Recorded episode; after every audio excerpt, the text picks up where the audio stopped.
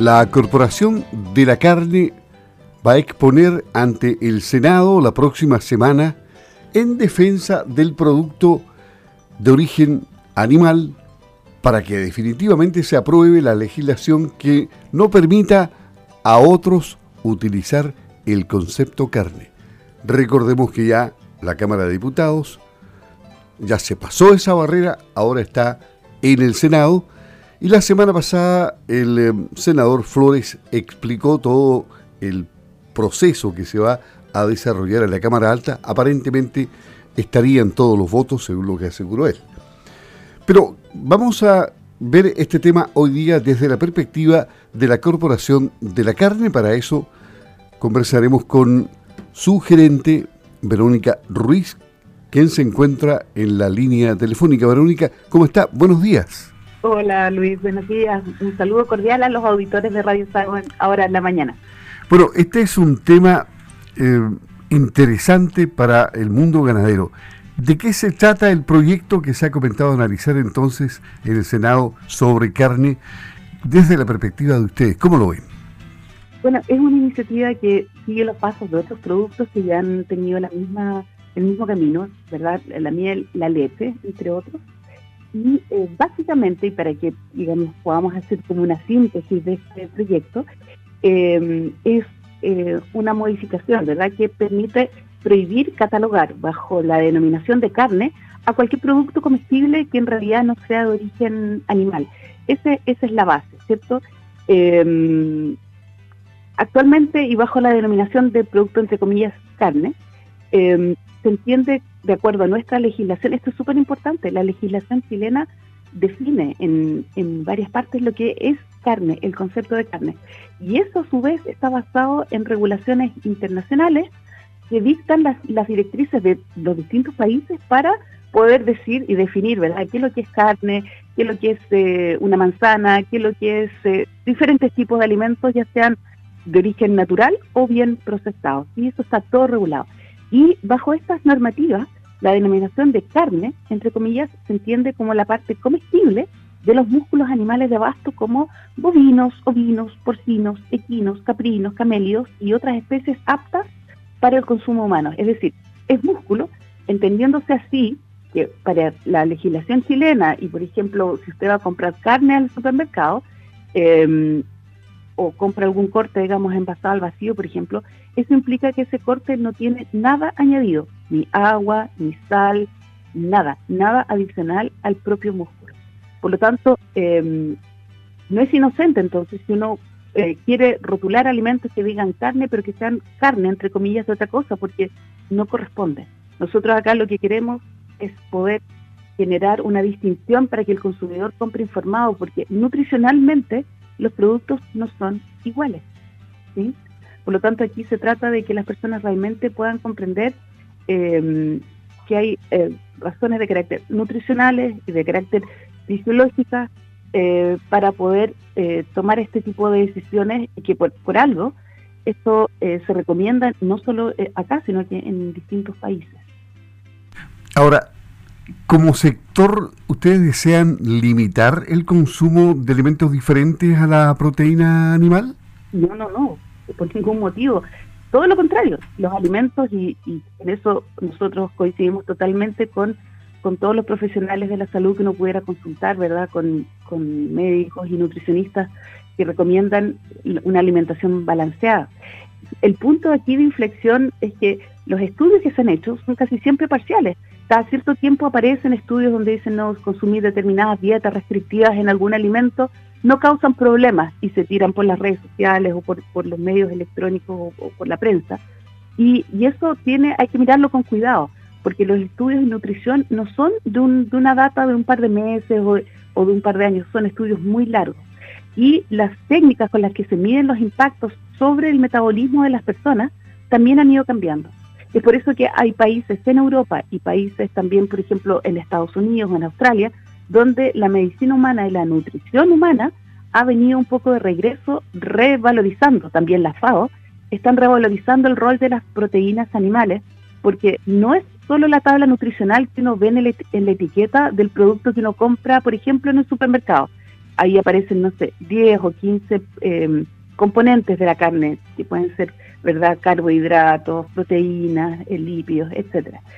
los productos tienen muchos más productos y, y, en la medida en que la ciencia permite con nuevas tecnologías medirlos, por ejemplo en Estados Unidos han podido encontrar que la carne tiene miles, creo que tiene como 30.000 metabolitos distintos y muchos de ellos, que son menos conocidos que los que nosotros normalmente manejamos, tienen funciones súper importantes en el metabolismo y, y, en el caso de mediciones que se han hecho también de productos eh, de origen animal con respecto a otros productos que son, eh, entre comillas, que las personas creen que los pueden reemplazar por, resulta que son productos nutricionalmente distintos, muy distintos, se comportan muy distintos y no solamente, es decir, tengo 10 gramos de proteína y en el otro producto 10 gramos de proteína, así que, ah, son homologables. No, no, no.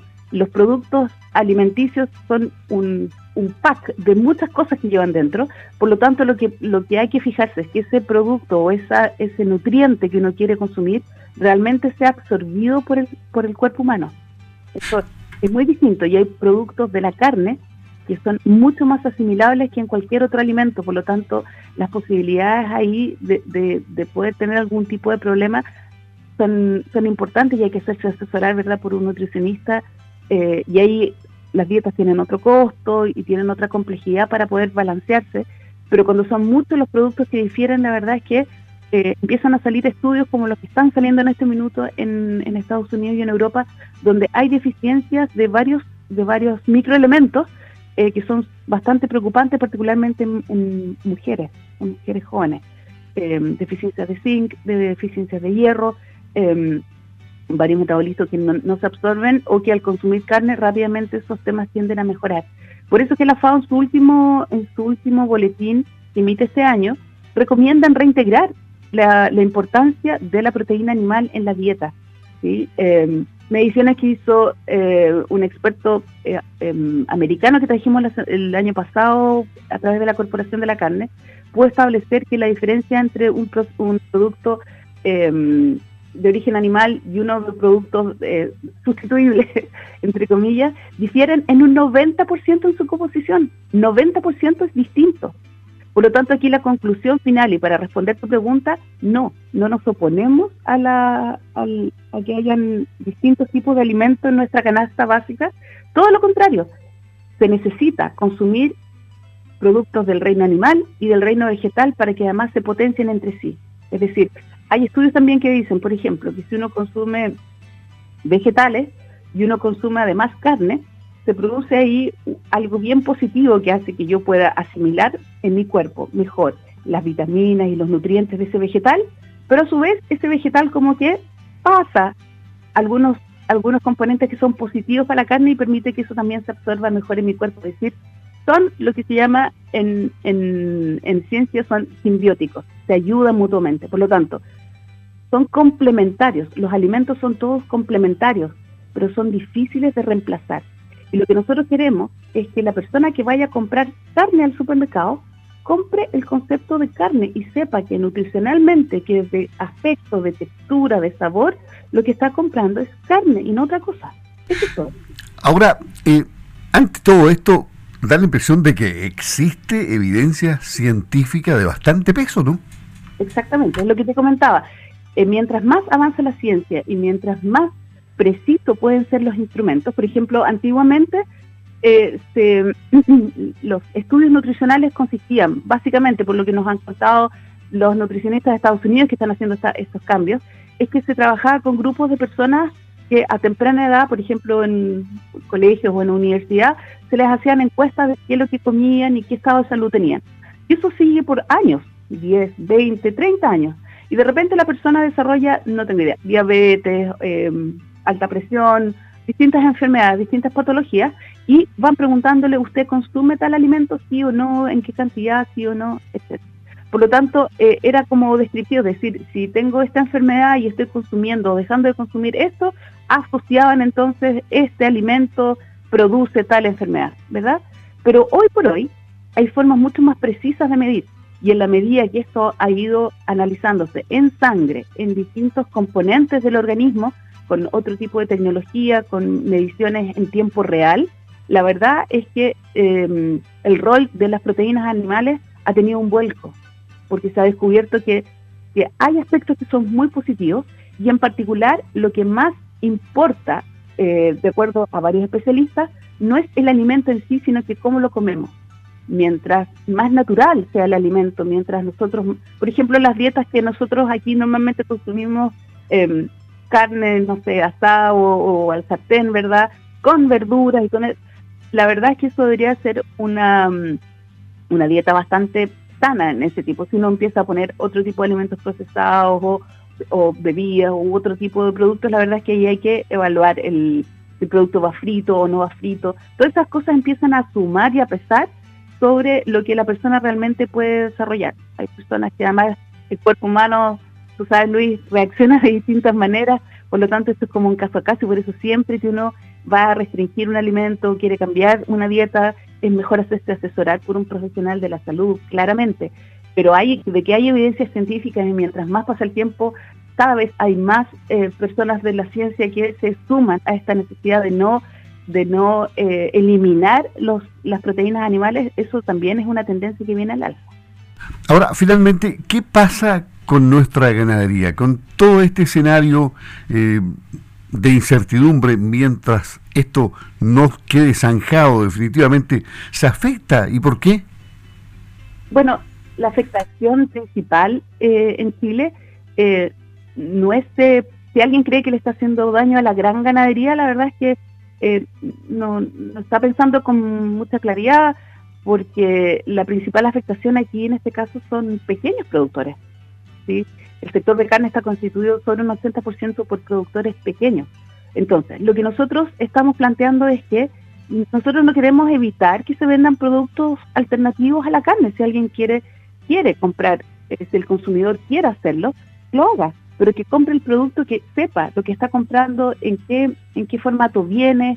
Em, y, la verdad es que nosotros creemos que es ese el peso, porque en la medida que estos productos eh, compiten em, en forma igualitaria o que se tiendan a reemplazar, ese producto que se reemplaza eh, con información que no es totalmente precisa, es lo que daña la cadena productiva y principalmente daña al pequeño productor. Es ahí donde nosotros decimos, estamos desaprovechando y quizás cuando nos demos cuenta de que la carne en realidad no era tan no era tan mala, a lo mejor ya no va a haber animales y va a tener un impacto, va a haber habido, va a haber existido un impacto muy, muy, muy complejo sobre la agricultura familiar campesina. Por eso que nosotros hacemos un llamado a poder informarnos sobre este tema, realmente de poder abrir las conversaciones sobre esta temática que son muy relevantes, eh, a poner alerta a lo que está pasando en, países desarrollados donde hay estudios ya que van avalando esto y que nuestra legislación entonces también permita entregar la mayor claridad eh, al consumidor. Si el consumidor de todas maneras no desea consumir carne, va a consumir un producto alternativo. ¿sí? Es más, hay personas, por ejemplo, em, que, que, no consumen carne, que les molesta todo, hasta la presencia del producto cárnico, el olor a carne. Entonces, la verdad es que eh, mejor que estén más separadas las aguas. Más claridad hay para el consumidor de que, de que lo que es carne es carne y el que quiera comprar carne, compre carne. Y la persona que quiera comprar un producto, una proteína alternativa, por la razón que sea, que es tremendamente respetable, lo haga, pero con el rotulado que corresponde. Verónica Ruiz, gerente de la Corporación de la Carne, preparados para enfrentar otra jornada más en defensa de la carne el día miércoles en la Cámara Alta, en el Senado. Muchas gracias, Verónica. Esté muy bien. Buenos días. Muchas gracias, Luis, ustedes. Adiós.